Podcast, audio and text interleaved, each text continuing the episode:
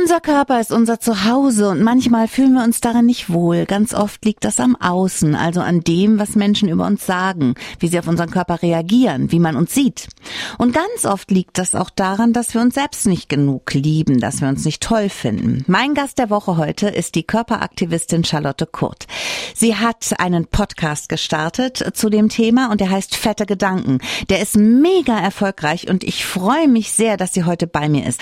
Schön, dass du da bist. Hallo, vielen Dank für die Einladung.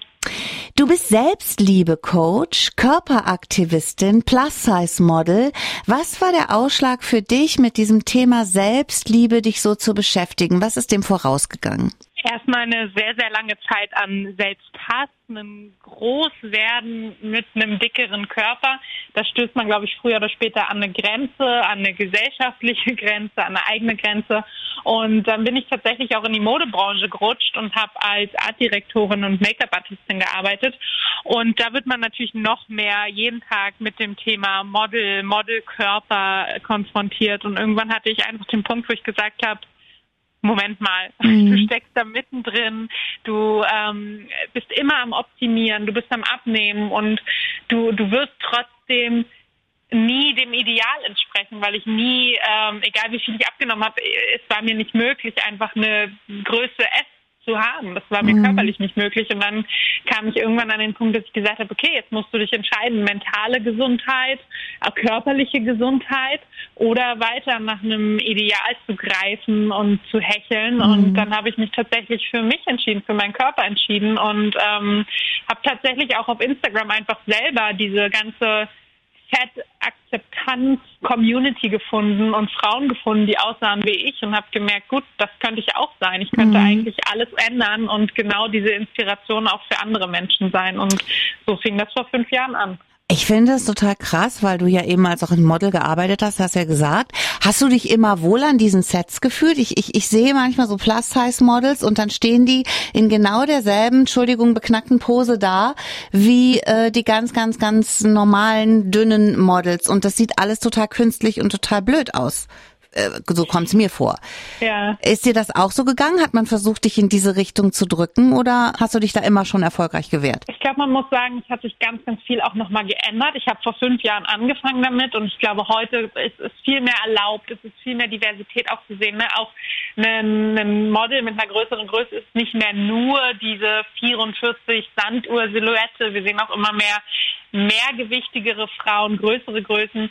Ähm, aber vor fünf Jahren war das definitiv noch so, dass auch so selbst in dem in dem Plus-Size-Bereich so Körperformen vorgegeben waren. Also das mhm. war zum Beispiel ja, kurvig sein, aber bitte einen flachen Bauch und bitte nicht mm. zu viel Zellulite. Ne? Also es gab selbst in diesem Bereich, wo, in dem ich mir erhofft hatte, eigentlich Akzeptanz zu finden, war dann immer noch, das ist noch nicht optimal und das könnte noch besser sein. Und so habe ich für mich auch relativ schnell entschieden, dass ich aus den Modelagenturen rausgehe, mhm. gar nicht mehr also hauptberuflich modeln möchte. Äh, jetzt über Instagram ist es tatsächlich so, dass ich gebucht werde, weil ich ich bin und nicht, weil mhm. ich in genau das Kleid passe oder mhm. genau äh, ja irgendwo reinpasse, irgendeine Größe habe. Und das gibt mir natürlich viel, viel mehr Freiheiten, ich zu sein, auch am Set. Charlotte, die Reaktion auf dicke Menschen ist oft brutal und total voreingenommen. Ich sage nur mal ein paar Beispiele. Der hat sich nicht im Griff die wird irgendwann mal richtig krank werden, wenn sie nicht aufpasst. Dicke sollten keine bunten Sachen tragen. Warum passiert das? Warum ist da so viel Intoleranz? Bei zu dünnen Frauen sagt auch keiner, die wird nie Kinder kriegen können, weil sie einfach viel zu dünn ist. Ich glaube, das ist ein Thema, da könnten wir jetzt eine Stunde drüber sprechen. Um es kurz zu machen, es ist was, was einfach komplett gesellschaftlich konstruiert wurde. Sowohl das Thema Gesundheit als das Optimum und der einzig äh, gesunde Zustand ist ein schlanker Körper, als auch das Thema Schönheit, nämlich genauso. Das Optimum ist ein schlanker kranker Körper. Und das ist etwas, was wir seit Jahrzehnten, Jahrhunderten lernen. Und es ist auch so lustig, wenn man beobachtet, wie sich so das Körperbild über die verschiedenen auch Jahrhunderte geändert hat und mhm. immer im Zentrum stand der Körper, vor allem der Frauenkörper. Gerade wir, unsere Generation, äh, ist natürlich eine Generation, die mit extremen Schönheitsbildern aufgewachsen mhm. ist. Ne? In den 90ern dieses komplette skinny, chic, Supermodelbild. Mhm. Und ähm, ich glaube, der Körper bietet auch einfach so eine große Angriffsfläche. Das merke ich immer. Das ist so das Offensichtlichste. Das ist das Erste, was man beleidigen kann, ja. wenn man aufs Äußere gehen will. Und ähm, wie eben schon gesagt, ne, da spielen so Faktoren rein wie Gesundheit. Da kann man immer erst mal draufhauen. Schönheit, da kann man auch immer noch mal draufhauen. Also das ist so, eine, so ein offensichtliches Ding, um jemanden anzugreifen, ist einfach erstmal über den Körper zu urteilen. Und ich glaube, das haben wir alle auch ich noch ganz oft so verinnerlicht, dass wir irgendwie, dass es erlaubt ist, über Körper zu urteilen. Wie war denn das bei dir? Du bist total selbstbewusst, so, so kommst du zumindest im Podcast rüber und auf Insta und auch jetzt hier bei mir im Interview. Du bist doch bestimmt nicht mit diesem mega Selbstbewusstsein geboren worden, oder? Wie hast du das entwickelt? Wie hast du dich stark gemacht? Absolut nicht. Also ich habe auch heute noch, muss ich sagen, es wirkt immer so, aber auch ich habe mal Tage, wo ich sage, oh Gott, heute geht hier gar nichts voran und äh, ich fühle mich nicht gut. Und auch solche Sprüche, die du eben zitiert hast, mhm. da merke ich dann auch, Ach ja, das denken immer noch viele. Ne? Also ich mhm. bewege mich natürlich auch in meiner absoluten Komfortzone ganz oft mit einer Community, die mir den Rücken stärkt. Aber wenn ich mich da rausbewege und merke, Fett-Shaming ist etwas, was passiert, dann strauchel auch ich mal. Und ich hatte auch einen schweren Weg. Also ich muss sagen, gerade so mit Anfang 20 habe ich ja kurz vorhin schon erwähnt, ich habe äh, gegessen, äh, Essstörungsverhalten an den Tag gelegt. Ich habe Diät nach Diät gemacht. Und ich glaube, für mich ist dieser Weg das Entscheidende, denn ich habe mich wirklich frei gekämpft, würde ich sagen, und mache mhm. das heute noch, dass ich wirklich gelernt habe, erstmal das, mein eigenes Körperbild in Frage zu stellen, dann das auf gesellschaftlicher Ebene zu sehen, anzufangen zu verstehen, dann anzufangen aufzuklären. Also ich glaube, es ist wirklich so ein Prozess, mhm. den ich auch nie beenden werde. Und ich habe aber gemerkt, wie viel mit mir passiert, wenn ich lerne, mich zu akzeptieren und mich auch vor allem für andere dicke Menschen auch stark zu machen, wie viel besser es ist als Selbsthass. Ne? Also dass, mm. dass wirklich einfach so viel sich verändert und ähm, ich glaube, das zu merken, das gibt einem dann auch immer mehr Selbstvertrauen und Selbstbewusstsein. Charlotte Kurt ist eine super tolle Frau. Sie ist Körperaktivistin, Selbstliebe-Coach, Plus-Size-Model. Sie hat äh, einen Podcast äh, seit kurzem, Fette Gedanken heißt der. Der ist total geschossen in die Podcast-Charts und das nicht äh, zu Unrecht. Sie lässt uns darin teilhaben an ihrem Leben und an ihren Gedanken und sie gibt ganz viele neue Anstöße.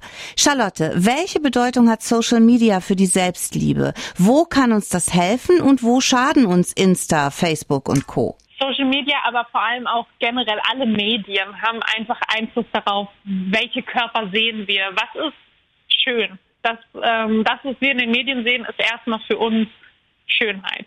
Und ähm, gerade Social Media ist halt das einzige Medium, was wir wirklich verändern können. Ne? Also was ich in einem mhm. Magazin sehe oder im Fernsehen sehe, daran kann ich erstmal nicht rütteln. Aber wem ich da folge und welches Körperbild ich mir da anschaue, das kann ich tatsächlich aktiv bestimmen. Das heißt, folge ich nur schlanken Personen, ist ein schlanker Körper für mich die Norm, das, was ich immer sehe, das ist meine Sehgewohnheit. Und fange ich an, das zu hinterfragen und zu sagen, Moment mal, folge ich Menschen, die aussehen wie ich oder die aussehen, wie ich gerne wäre. Mhm. Und wenn man da mhm. anfängt, mal reinzugehen und vielleicht dickeren Menschen zu folgen, diverseren, auch Hautfarben, ähm, körperlichen Einschränkungen, ne? also wenn man da wirklich probiert, alles zur Norm zu machen und alles zu sehen, dann merkt man, dass auf jeden Fall auch was bei einem selber passiert. Wenn man sich da umguckt, ähm, dann nutzt da fast jeder Zweite einen Filter. Also ähm, ich wusste das gar nicht. Also ich war ein bisschen naiv und stellte dann irgendwann fest, boah, geil, da gibt es ja richtige Filter, da kannst du dein Gesicht ganz schön glatt machen. Wie bescheuert ist das, oder? Da werden Körperteile retuschiert, da wird von täglichem Sportprogramm berichtet, da kriege ich immer direkt ein schlechtes Gewissen und schlechte Laune. Da sind Menschen in unserem Leben plötzlich unfassbar wichtig geworden, die wir noch nicht mal persönlich kennen. Kann man mhm. das ändern, indem man jetzt wirklich, so wie du gerade gesagt hast, sich die Welt bei Insta und Co. einfach bunter macht und viele, viele Facetten sich anguckt? Absolut. Also ich glaube, es ist ganz wichtig, erstmal, wie du sagst, zu verstehen, da passiert was mit den Bildern. Das, was ich sehe, ist vielleicht ein Zehntel des Lebens dieser Person. Das heißt, wenn die es darauf anlegt, jeden Tag nur ihr Sportprogramm zu zeigen oder mir immer nur den Salat in die Kamera zu halten und immer nur gepostet oder gefiltert, dann ist es natürlich das, was die Person mir vermittelt, aber es ist gar nicht die ganze Person. Ich glaube, das ist erstmal ganz wichtig und dann ist ganz wichtig wirklich, und das mache ich regelmäßig, wirklich zu fragen, tut die Person mir gerade gut? Ist das, was sie sagt, auch wenn ich die vielleicht sogar persönlich kenne, ist das, was sie sagt, etwas, was mich unter Druck setzt? Gehe ich irgendwie, schließe ich Instagram und habe das Gefühl, okay, ja, hm, jetzt habe ich gerade gesehen, dass die eine Saftkur macht. Gut, das mache ich jetzt auch lieber, ne? Mhm. Also wirklich mhm. auch immer dabei zu bleiben, kritisch zu hinterfragen, hat mir das jetzt gut getan? Hat mich das inspiriert? Habe ich vielleicht ein paar Beiträge gespeichert, weil ich die total toll fand?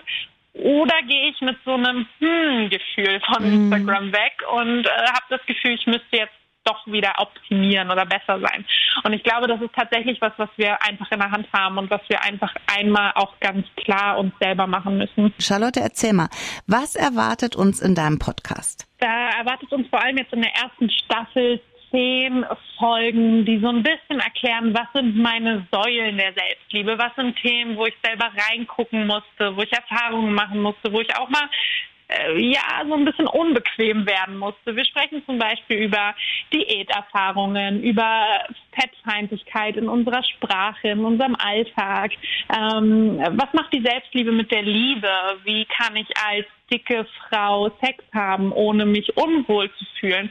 Also wir gehen wirklich so überall mal hin und schauen mal rein und ich spreche ganz, ganz viel über meine persönlichen Erfahrungen und probiere aber auch in jeder Folge Tipps zu sammeln und wirklich so ein bisschen zusammenzufassen, was hat mir geholfen und kann sich die Zuhörerin, der Zuhörer vielleicht was für seinen eigenen Alltag mitnehmen. Und so stelle ich auch an jedem Ende jeder Folge eine Aufgabe. Da kann man dann quasi durch die Woche mitgehen, sich mit dieser Aufgabe beschäftigen. Das ist mal was ganz Kleines, das ist aber auch mal eine größere Aufgabe oder auch mal nur eine Denkaufgabe, sodass wir wirklich durch zehn Wochen wie durch so ein Programm gehen, wenn man das möchte Mhm. Und ähm, ja, selber mal alle Bereiche so durchcheckt und sieht, wo, wo hängt noch bei mir. Das sind ja teilweise sehr emotionale Themen. Gerade das Thema Selbstliebe und Körperliebe, das toucht sehr viele. Glaubst du, dass du da bei manchen was bewegen kannst, dass da was aufbrechen kann? Ich glaube, es ist ganz wichtig, ähm, hier emotional zu werden. Also ich saß selbst ein paar Mal am Mikrofon und mir kamen die Tränen, weil es gibt auch Themen wie zum Beispiel das Verhältnis zu meiner Mutter, Familie, Diätvergangenheit. Das ist für mich auch total emotional. Und ich bin aber fest davon überzeugt, dass alles, wo wir so ein bisschen unbequem werden, wo es emotional wird, wo wir merken, oh, da tut's weh, dass mhm. wir da dann auch heilen und wachsen können. Und ich glaube, es ist ganz, ganz wichtig, auch mal ähm, ja emotional zu werden bei dem Thema. Charlotte, es war so schön, dass du bei mir warst. Dein Podcast von Charlotte Kurt, Fette Gedanken heißt er. Den gibt's überall da, wo es gute Podcasts gibt. Und wenn es irgendwas Neues begibt bei dir, lass es mich wissen und wir sprechen nochmal. Vielen Dank für die Einladung.